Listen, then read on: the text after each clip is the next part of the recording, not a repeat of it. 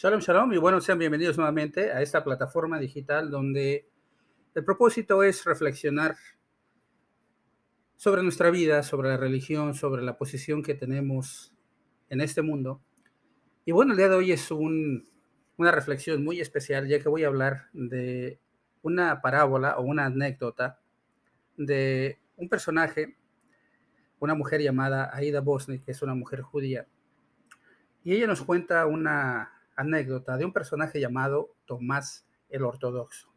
Lo que me llama la atención de esta lectura, que va a ser narrada por nuestra hermana Nayeli Cruz Orozco, es que esta posición de Tomás el Ortodoxo puede ser encontrada en las diversas iglesias a las que pertenecemos.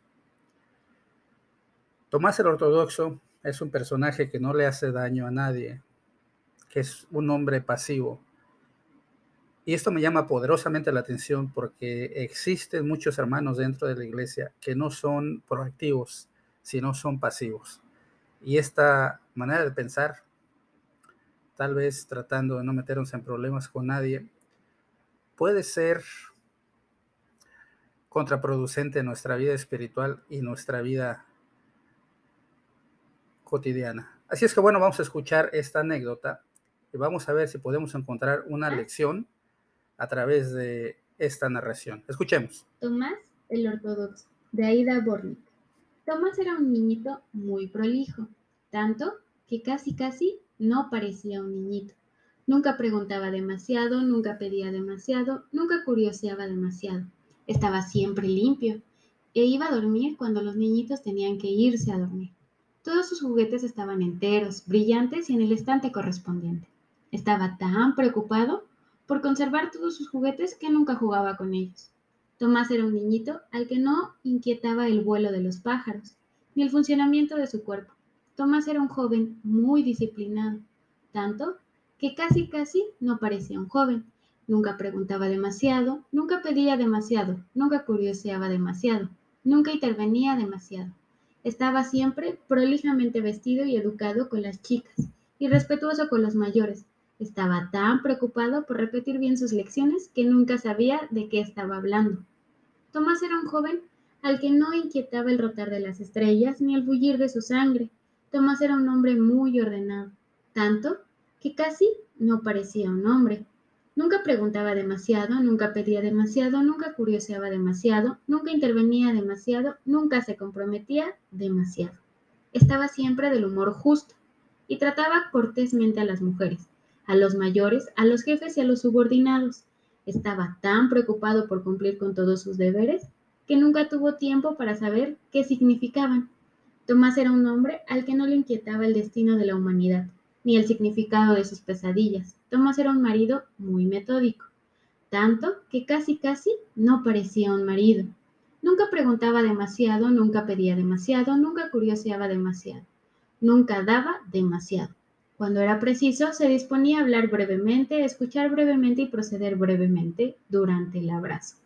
Estaba tan preocupado en observar todas las reglas del matrimonio que nunca se le ocurrió disfrutar.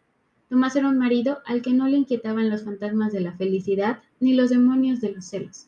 Tomás era un padre muy riguroso, tanto que casi casi no parecía un padre.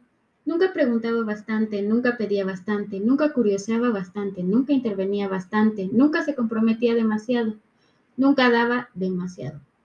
Nunca esperaba demasiado. Estaba siempre dispuesto a juzgar y ordenar sin olvidar los buenos modales. Estaba tan preocupado por ejecutar todas las obligaciones de la paternidad que nunca pudo conocer a sus hijos. Tomás era un padre al que no le inquietaban las frustraciones de sus sueños ni las posibilidades de una guerra. Tomás murió una mañana de verano.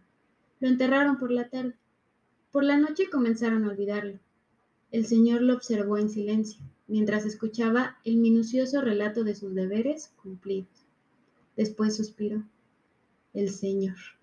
Tomás jamás suspiraba y dijo, cada siete días, cuando orabas prolijamente tus oraciones sin olvidar ninguna palabra, yo esperaba.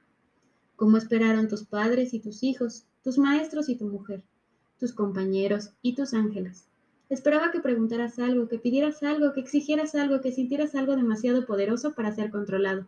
Esperaba que te encontraras o te perdiera. Esperaba como todos esperaron que me necesitaras, pero has dado a mí regularmente cada séptimo día lo mismo que le has dado a la vida, una devoción vacía. Tú eres el único fracaso imperdonable para la creación y un hombre que no cuestiona. Vete, Tomás, concluyó el Señor. También yo quiero olvidarte. Así es que bueno, a través de esta narrativa, gracias a la hermana Nayeli Cruz Orozco, nos damos cuenta que Tomás, el ortodoxo, este personaje, vivió una vida común y corriente, una vida donde no se destacó por nada. Y es precisamente ahí donde quisiera llegar. Nosotros dentro y fuera de la iglesia tendríamos que destacarnos porque tenemos la bendición de Dios. Buscamos a Dios. El problema no es buscar a Dios. El problema es que seamos personas como Tomás el Ortodoxo. Personas que llegamos a la iglesia, estamos en la iglesia por años, nos sentamos en las bancas, en la silla, en cualquier lugar, entramos como o salimos como entramos. Y no hay una metamorfosis mental, no hay un cambio, un beneficio en nuestra vida, ya que bueno, seguimos siendo los mismos. Pedro, en primera de Pedro 1.16, dice lo siguiente. Porque escrito está, sed santos porque yo soy santo. Si nosotros tenemos la manera de pensar de Tomás el ortodoxo, hermanos en la fe, déjenme decirles que estamos perdidos. En la iglesia hay muchos personajes que cada uno de nosotros podemos identificar que se parecen a Tomás el ortodoxo.